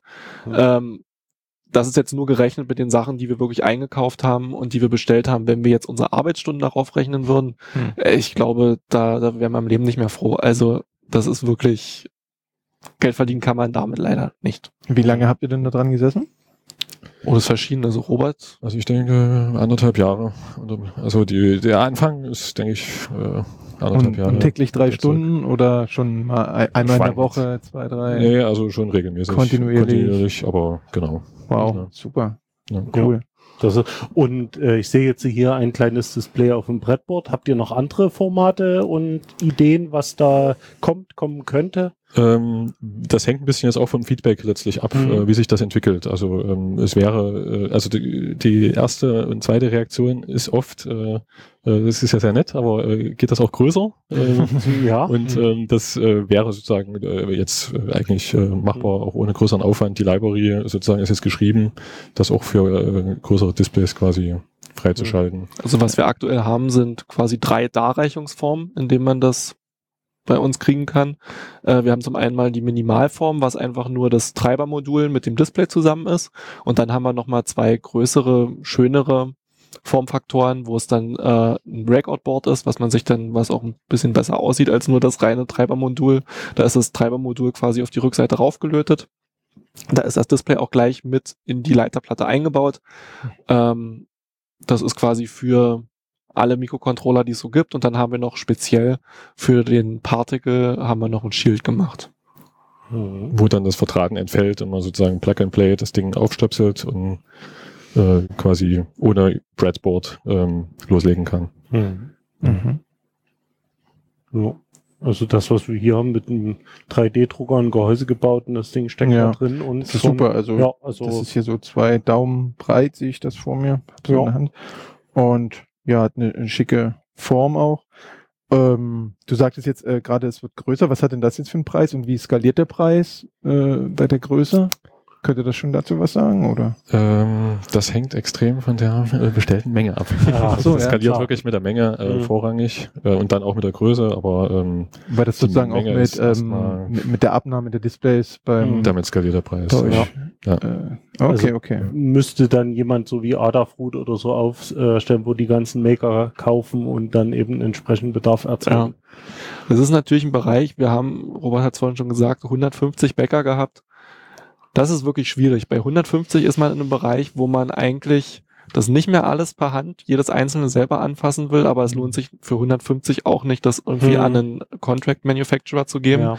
Da haben wir versucht, irgendwo ein Mittelding zu finden. Also wir haben die Elektronik äh, in China bestellt und bestücken lassen, äh, haben es also nicht per Hand gelötet und haben hier nur noch, nur noch die letzten Handgriffe gemacht, haben noch ein paar Sachen aufgelötet, haben die Displays da reingeklebt, haben es reingesteckt und es war doch noch am Ende viel Arbeit nötig. Mhm. Und wie war da so die Auswahlquote? Ja, die war nahe Null, würde ich mal sagen. Also ich meine, Okay. das kam ja alles getestet an. Die, so. die, die PCB-Module wurden vom, äh, die sind auch relativ einfach sind, wo auch wenig kaputt gehen kann. Da sind, Mhm. ich kann es ja mal sagen, da sind ein paar Kondensatoren drauf, eine Spule, äh, zwei Transistoren und dann, was quasi noch speziell ein Gimmick von uns ist, ist ein Beschleunigungssensor. Hm. Äh, da haben wir noch gar ja. nicht drüber gesprochen. ja, eben. cool. Und was, was, was, überrascht. äh, was der Trick hinter dem Beschleunigungssensor, Robert, deine Idee, vielleicht erklärst du es. Ja, ja. Ähm, ja, das äh, haben wir im Prinzip nochmal, also Beschleunigungssensor ist ja auch äh, super spannendes äh, Ding, was man Also mit Arduino. Temperatursensor auch? Äh, Kann man den Temperatursensor? Äh, auslesen? Den äh, kann man auslesen, allerdings äh, ist der sozusagen jetzt nicht super genau. Also Mhm. das ist äh, quasi, man hat keine Nachkommastellen und das ist nur so eine. Aber er ist da, cool. Ja, Also den und jetzt gibt's noch ein Gyro dazu. Es gibt äh, genau im Beschleunigungssensor. Äh, da kann man sozusagen ja, äh, das kann man halt nutzen einerseits, um sozusagen die Lage von dem Display zu Mhm. erkennen und dann den, auch den Bildinhalt äh, sozusagen Ah. anzupassen, ob das jetzt Portrait oder äh, Landscape-Modus sozusagen ist. Mhm. Ähm, und das zweite, was ich eigentlich cooler fand, äh, war sozusagen, dass man die Dinger können ja auch erkennen, sozusagen, es nennt sich Tap Detection. Mhm. Oh ja. Die natürlich. quasi, cool. äh, und äh, damit äh, kann man sozusagen halt, hat man eine einfache Form oder sozusagen ein Touchscreen für Arme Mhm. sozusagen, mit, mit einem Tipp oder mit zwei Tipp irgendwas machen kann. Das Ding, äh, man kann sogar aufwecken sozusagen. Also man kann Ja, drauf tippen, natürlich, klar. dann weckt der, wacht der Mikrocontroller auf, macht irgendwas, zeigt's an, geht wieder schlafen. Ja. Das ist so. Okay, also dieses Ja. äh, Tap-to-Click, das äh, kann ich mir noch vorstellen, aber du meintest gerade Touch-Display, war das jetzt in der Euphorie etwas übertrieben Ja, oder das kannst ist- du da das schon mal, äh, hast ein du mal einfachste? Touch-Display, was du dir vorstellen kannst. Genau, die ganze Displayfläche ist ein Button. okay. Ja, aber es ist, äh, wir hatten gestern erst drüber gesprochen, mit, mit Gyros kann man ziemlich viel Ja. Sachen machen. Also ist echt äh, coole ähm, Teile. wenn man Und- da ein bisschen reinhackt, dann Also äh, es kann das durchaus sein, dass man auch sozusagen, man sieht ja vielleicht auch mit der Hand, in welche Ecke man geht. Also, Also es gibt äh, ein Forschungsprojekt, das ist schon ein paar Jahre alt, wo mit zwei oder drei Gyros Oberflächen von Küchenmöbeln und so weiter zu Eingabeflächen umgebaut wurden. Ja. Und äh, ich weiß nicht, hier ist jetzt eins drauf. Ja. Mit wie viel äh, Achsen? Drei. Drei. Drei. Drei Achsen, ja. Ähm, die, äh, okay, da kann man jetzt wahrscheinlich nicht so viel machen, aber das war wohl so genau, was sie da mit dem Zeug gemacht haben, dass man auf der Fläche eine Tastatur simulieren konnte. Ah, Da hatten die einen Aufkleber mit Tastaturen, dann hat man auf dem Tisch rumgetrommelt und äh, dann hat er die entsprechenden Buchstaben rausgeholt. Ja, wenn du 26 Displays kaufen würdest und die so Ja. zusammenschalten, kannst du da auch eine super Tastatur drin machen. Richtig. Ja, das, äh, was mich, ich, ich habe es gestern schon gesagt, irgendwie ähm, am meisten geflasht hatte, aktuell mit äh, Gyros irgendwie Leute bespitzeln, hat einfach so Handys auf den Tisch gelegt und die eingebauten Gyros haben halt, oder Beschleunigungssensoren haben halt einfach gemessen oder oder sozusagen mitbekommen, was die Leute im Raum geredet haben. Ja. Hm. Das Ja, ist gut. gut ziemlich Also abgefahren. das, das, das gibt's ja nur mit allem, das kannst du auch mit, mit Radar oder mit, Mhm. äh, mit WLAN, glaube ich. Da gab's Forschungsprojekte, dass am WLAN-Signal können die äh, Schwingungen vom Kehlkopf gemessen Mhm. und dann auf die Sprache zurück. Also gerade, ja, okay, da glaube, muss aber ein sehr, sehr sauberes ähm, äh, Testfeld, also nur- darf sich nur- ja, ja, auch nur klar. kleines Du bewegen. brauchst Also, nur die. Rechenleistung, das rauszurechnen. Also das Ja, Militär auch macht wieder, schon ja. seit den 80er Jahren mit sowas Radar. Warum auf einmal? Ja. Ich was nicht wissen. Ähm, ja. Das ist natürlich richtig cool. Also, das ist ja also nicht nur ein Display, sondern halt äh, im Prinzip auch ein Sensor für diverse Sachen. Genau. Und letztendlich ist das dann auch wieder nur die, ähm, wie soll man sagen, äh, ja, äh, Einfallsreichtum von den Leuten, die damit basteln. Ähm, die Displaygrößen, die ihr jetzt hier habt, sind äh, Das ah, 1,1 Zoll. 1,1 genau, Zoll. Und hier steht 148 mal 70 Pixel. genau. Ja. Was 150 dpi sind, das Richtig. ist schon in eine ordentliche Auflösung. Ja. Ja. Und 500 Mikrometer dick. Genau. Und Ja. vier Graustufenlevel. Wenn man mal die Genau. zwei Das ist- Zustände. Das ist- kann man, kann man vielleicht auch sagen, das ist auch eine Spezialität, die nicht unbedingt jedes E-Paper-Display hat, was man so kaufen kann. Man kann sich auch bei Alibaba äh, oder AliExpress voll aus China von Pervasive Mhm. heißt die Firma, kann man sich auch welche kaufen. Die gehen zum großen Teil allerdings nur schwarz und weiß. Die können Mhm. diese vier Graustufen, die wir jetzt machen, nicht. Ähm, das sind aber vor allem politische Sachen, dass E-Ink nicht möchte, dass jeder ihrer Konkurrenten halt dieses, ja, ich sag mal, den vollen Funktionsumfang machen kann. Hm. Ja. Genau. Und um, äh, um nochmal auf die äh, Kleine des Displays zurückzukommen oder auf die kleine Größe, äh, quasi um das Thema Lesbarkeit dann nochmal zu verbessern, äh, haben wir nochmal zwei Funktionen zu dieser Adafruit Library hinzugefügt. Das eine ist quasi ein Scrolltext, das heißt, man kann halt irgendeinen String übergeben und äh, quasi in der größtmöglichen Schrift äh, über das Display durchlaufen lassen. Das ist quasi noch eine neue Funktion. Und das zweite ist auch eine Funktion, äh, in dem man sozusagen einen größeren Text oder einen größeren String äh, in Einzelworte zerhackt werden und äh, quasi direkt hintereinander angezeigt werden. Das ist Mhm. auch eine, eine Technik, mit der man eigentlich relativ gut auf kleinen Displays äh, Mhm. lange Texte lesen kann. Ich glaube, das heißt äh, Read, RSVP? Ja, Read Serial Visual Presentation oder sowas. Mhm. Ich hatte Also- das mal irgendwie äh, gesehen, dass, dass, dass man damit irgendwie schneller lesen Genau. und Texte Ja, erfassen genau. ja, können soll, wenn ja. man nicht mehr so von rechts nach Ja, links genau. Die, die Augen sind sozusagen fixiert auf einen Mhm. Punkt. Ja, und und dann werden an dem Punkt die Worte hintereinander angezeigt. Und zwar zentriert auf den ersten Konsonanten oder irgend sowas. Ja, Vokal. genau. Mhm. Und äh, das führt dazu, dass man äh, im Schnitt, äh, oder zumindest gibt es eine Theorie oder Leute, die das Mhm. vertreten, dass man damit sozusagen Texte an sich äh, schneller, also es ist für die Augen weniger ermüdend und man Mhm. kann kurze Texte schneller lesen damit. Hat den Nachteil, man zwinkert nicht mehr. Muss immer die Augen aufhalten. Ja. Sonst hast du was verpasst. Mhm. Das, das Not dazwischen oder so. Ja, gut, Ja, genau. ob das wirklich so ist, das müssen die Leute dann selber rausfinden, indem sie so ein Ding nehmen und ausprobieren. Damit so spielen. Genau. Also so, also mir fallen gerade ein Dutzend Projekte ein, die man damit lösen könnte. Und Ja. Äh, habt ihr schon über Projekte oder, oder wollt, also das ist ja bestimmt vielleicht sogar aus einem Wunsch heraus entstanden, ist ja meistens so, habt ihr da irgendwie eine Idee, was ihr damit machen wollt, also für euch selber oder wolltet ihr einfach nur dieses Display machen? Ja, wir, also ähm, wir haben jetzt keine konkrete Idee sozusagen äh, für das Ding, aber ähm, es sind so die, die klassischen, also wenn man jetzt guckt nach Arduino-Projekten, gibt's ja äh, zuhauf äh, Mhm. Ja, sozusagen. alle wollen immer Displays rantun. Smart Mhm. Home oder Temperaturüberwachung Genau. oder äh, Füllstandüberwachung oder Genau. solche Sachen, die sozusagen sich in größeren Abständen äh, bewegen, wo man vielleicht äh, lieber eine Batterie oder wo man mal kein Kabel will, sondern wo genau. man irgendwas will, was halt Mhm. kurz immer aufwacht, was Ja. updatet und dann wieder schlafen geht. Du Genau. hattest schon mal so einen heimlichen Prototypen vorhin mitgebracht, der auch äh, ein bisschen Batteriestrom hatte und auch ohne Kabel lief. Genau, Genau. also das ist so eigentlich, eigentlich die Zielanwendung oder das Ja. ist ein bisschen die, die Richtung, die das Ding Mhm. ausmacht. Ne? Das Dass ist genau diese Internet of Things Kerbe, in die das schlägt, die jetzt Mhm. gerade aktuell ist. Also das gibt Mikrocontroller, die extrem wenig Stromverbrauch haben, die auch gleich noch Bluetooth, Wi-Fi, alles mit an Bord haben. Das gibt äh, Sensoren, die wenig Strom verbrauchen. Und eigentlich, was es nicht gibt, sind Displays. Mhm. Und genau das ist das, was man dann, Richtig. wenn man ein Display in seinem Headless-Projekt dann da irgendwo haben will, dann will man eigentlich sowas haben. Wenn es dann Ja. möglichst lange von Batterie ohne Nachladen und alles laufen Batterie soll. ist übrigens das eine. Eine andere Sache, die auch äh, regelmäßig irgendwie gebraucht wird, sind kleine solarbetriebene Sachen. Ja, Mhm. unbedingt, genau. Ja. Die, da kann, also wenn ich nicht die Fläche habe, einen Quadratmeter Solar auszulegen, sondern nur so die, was weiß ich, fünf Zentimeter mal anderthalb Zentimeter oder Ja. sowas, da ist mit LCD oder auch mit LED, braucht man da gar nicht anfangen. Ja. Also auch so, genau, so Energy Harvesting äh, Mhm. Richtung, oder selbst NFC äh, ist eigentlich eine, eine denkbare Richtung, dass man Ja. sozusagen per NFC die Energie aufsammelt, um dann quasi ein Update Mhm. gerade so zu machen und dann hat man komplett äh, batterieloses Oder Design. auch äh, ganz einfache Sache, äh, Ladezustandsanzeige, die keinen Strom selber braucht. Weil was nützt mir irgendein Display, was dann langsam meinen Akku leer macht? Mhm. Und Genau. ein Mikroampere oder so dürfte unter der Selbstentladung von üblichen Akkus liegen.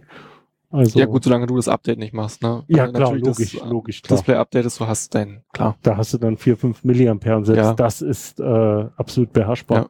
Das muss man auch so ganz ehrlich sagen. Also aus einer, zum Beispiel so einer kleinen Solarzelle, wo du gerade gesprochen hast, kriegen wir es nicht komplett selbst betrieben. Hm. Ja, gut, Also das muss schon zwischengespeichert werden und Ja. dann eben über eine Zeit gesammelt und dann kann Genau. man alle Stunde vielleicht mal ein Update machen oder Ja. sowas in der Richtung, je nachdem, was man da für eine. Anwendung hat. Ich habe da mal rumgebastelt. Kennt jeder diese Lichterketten, die man im Baumarkt und so und Mhm. in Krabbelkisten Mhm. und so, da hat man halt eine kleine Solarzelle von, keine Ahnung, 10, 15 Quadratzentimeter, wenn überhaupt.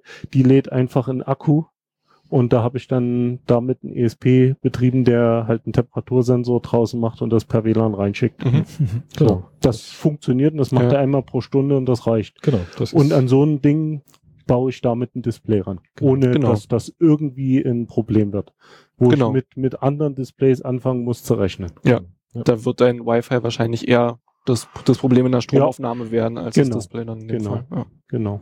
Das muss jetzt nicht so lange laufen, aber da hätte dann mein Temperatursensor noch eine Anzeige, wie warm es ist Mhm. oder kalt oder was auch immer. Ja. Mhm. Und ähm, ja, wo, also ihr habt ja jetzt schon gesagt, äh, man kann das kriegen, also könnt ihr nochmal eure Webseite durchsagen, wo man das Projekt sich richtig angucken kann? genau, also auf www.crowdsupply.com, okay. äh, was auch so eine sehr spannende Seite ist, weil quasi ja. da äh, alles voll solcher äh, ähnlichen Projekte auch irgendwie ist, also von äh, Bastlern für Bastler, sag ich mal.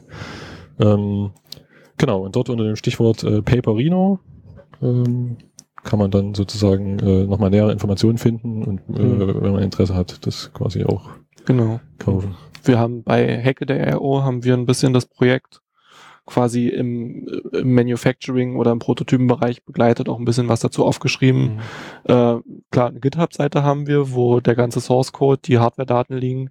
Ähm, außerdem haben wir da auch noch so ein paar, so ein bisschen Dokumentation, Datenblätter, Hookup-Guide, Examples, ähm, einfach um dann, wenn es losgeht und dann unsere ersten Bäcker dann ihre Displays bekommen, dass sie nicht ganz da alleine gelassen werden. Mhm. Habt ihr eigentlich ähm, schon mal auch eine größere, mittlere, kleine Anzahl für euch selber zur Seite gelegt oder gehen die alle komplett erstmal raus an die Leute?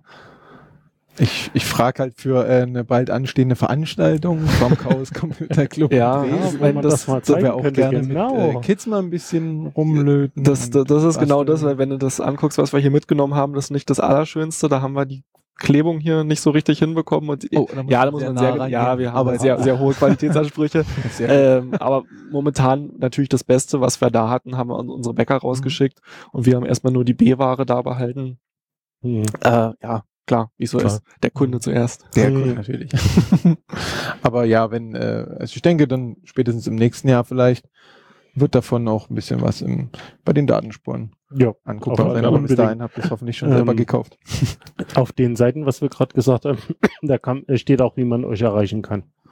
Genau. Oder überhaupt so äh, Support, wenn Leute sagen, ja toll, jetzt habe ich sowas.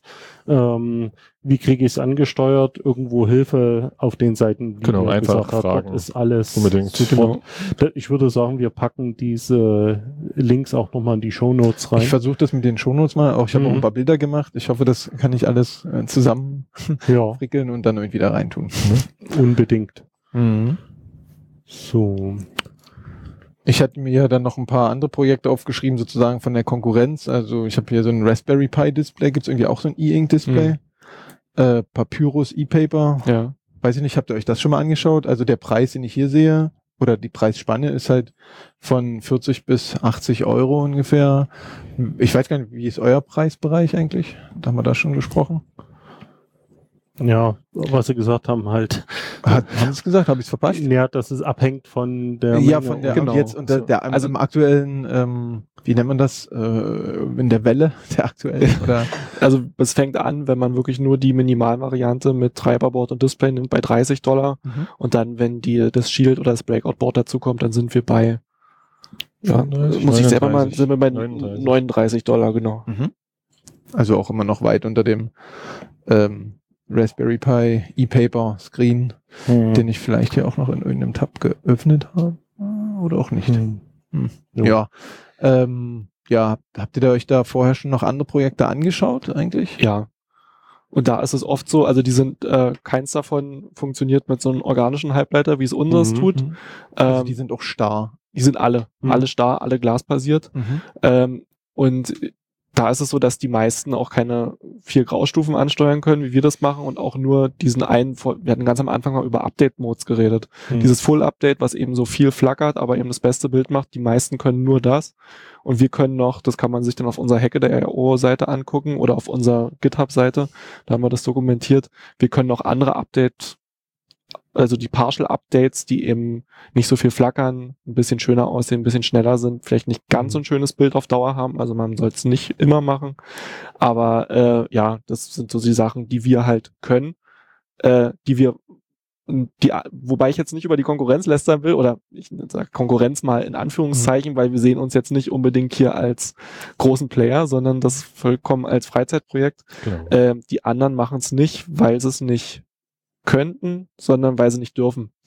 Das ist das, was ich vorhin meinte, dass E-Ink eben äh, für seine äh, für seine Kunden da bestimmte Grenzen setzt und sagt, was die eben mit ihren Displays machen dürfen und was nicht. Und wir kaufen das Display eben auch von einer Firma, wo wir Zugriff auf diese Funktion kriegen. Mhm. Ähm, vielleicht habe ich es verpasst am Anfang, weiß nicht, wie tief ging jetzt die Ansteuerung, äh, also über eure Library, wie, wie genau, also wie genau kann ich das Display selber anschauen? Also du hattest ja diese Pulse-Modes irgendwie erwähnt und ähm, wie also ich kann die abrufen oder nur eine Kombination oder kann ich nur sagen, mal mal jetzt dieses Bild oder Ja, es gibt äh, also diese Adafruit Library, auf der das äh, im Wesentlichen basiert. Die hat äh, quasi so ei- einfache Zeichenfunktionen, also sowas wie äh, male einen Punkt oder mal eine, Lin eine Linie äh, oder schreibe den Buchstaben X oder das Wort äh, äh, Z. Ähm, und ähm, also das sozusagen so die Grundfunktionen sind damit da oder äh, genau. Und dann äh, in dem Grundmodus wird dann äh, gibt es dann eine Funktion Update und dann passiert quasi in dem Moment, wo die aufgerufen wird, passiert dann das eigentliche Update. Und dann äh, kann man sozusagen noch optional äh, zum Beispiel äh, halt andere Update-Modes äh, hinzufügen. Ähm, Mhm. aber genau, das ist auch so gehalten, dass man sozusagen eben das nur, wenn man da tiefer einsteigen will, das dann auch machen kann, sondern Genau. äh, der, der Grundgedanke war eigentlich wirklich mit äh, acht Zeilen Code quasi erstmal Mhm. was hinzukriegen und wenn man dann Interesse hat an weiteren Sachen, dass man sich dann da so Mhm. Schritt für Schritt vorarbeiten kann. also der geneigte Hacker kann auch noch ein bisschen tiefer Ja. reingehen und ein bisschen Und Klar. Da die kann man gerne nachstochern dann, rum, ne? Genau. rumspielen und Und wenn ich die- vielleicht doch ein schnelli- schnelles Display hinbekomme. Ja, und die, die einfach bloß was anzeigen wollen, für die sind es halt, wie du gesagt Ja. hast, acht Zeilen Code. Ja, richtig. Also der, die Einstiegshürde, das zu nutzen, ist sehr gering. Das, das war das Ziel. Äh, Hm. wir hoffen, schauen wir mal, ob das alles so funktioniert, aber äh, das war der Anspruch, Hm. das sozusagen äh, wirklich äh, genau Hm. möglichst vielen Leuten einfach zu machen, Genau. Als es bisher ist. Sozusagen. Und wer jetzt nicht unbedingt auf Arduino steht, sondern meint, das selbst machen zu müssen, kann sich gerne trotzdem unsere Library angucken. Im Wesentlichen sind das äh, SPI-Signale, die wir dann noch schön verpackt haben und kann das in, sein, in seine eigene Toolchain Mhm. gießen. Ja. Also Ja. genau deswegen ist es Mhm. ja auch Open Source und wir laden da jeden ein, auch gerne vielleicht Mhm. für ein Raspberry eine Library zu schreiben oder einen Treiber. Hm. Das ist cool. Absolut. Ja. Ja. So. Ich sehe hier das Ende. Na, ich hatte noch einen, einen Punkt hatte ich mir noch aufgeschrieben Okay. und zwar ähm, euer Testing Rig war dort irgendwie zu sehen. ähm, das fand ich noch ganz nett. Also du redest jetzt von unserer Hacke der von der. Hacke der IO-Seite. Da Genau, da haben wir, Bilder, da wo haben wir Logs, da haben wir quasi äh, Logs geschrieben. Das ist, der allererste Log ist das Testing Rig. Da musst du mal gucken bei View All Logs und dann ganz unten.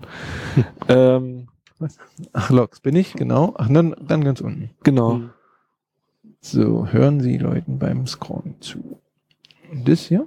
Nee, warte Nee, mal. das ist Guck mal, hier, genau. View, View All Nine Project Oh, Logs. Ganz unten. Genau, und da haben wir, als allererstes haben wir da einen Testtrick gebaut, weil ähm, wir haben ja am Ende, wie viel? 200 Module bestellt, Mhm. die ja alle einmal durchgetestet werden müssen, am besten kontaktlos, weil wenn man die irgendwo eingelötet hat, dann Mhm. sind sie nicht mehr gut zu verkaufen.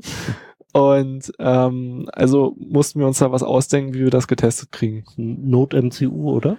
Nee, das ist das ist ein Particle. Also Particle, dieser okay. Photon-Particle. Ah, okay. Das ist so ein Photon andersrum. mit Genau. äh, eingeklebten WLAN. -Modul. Genau.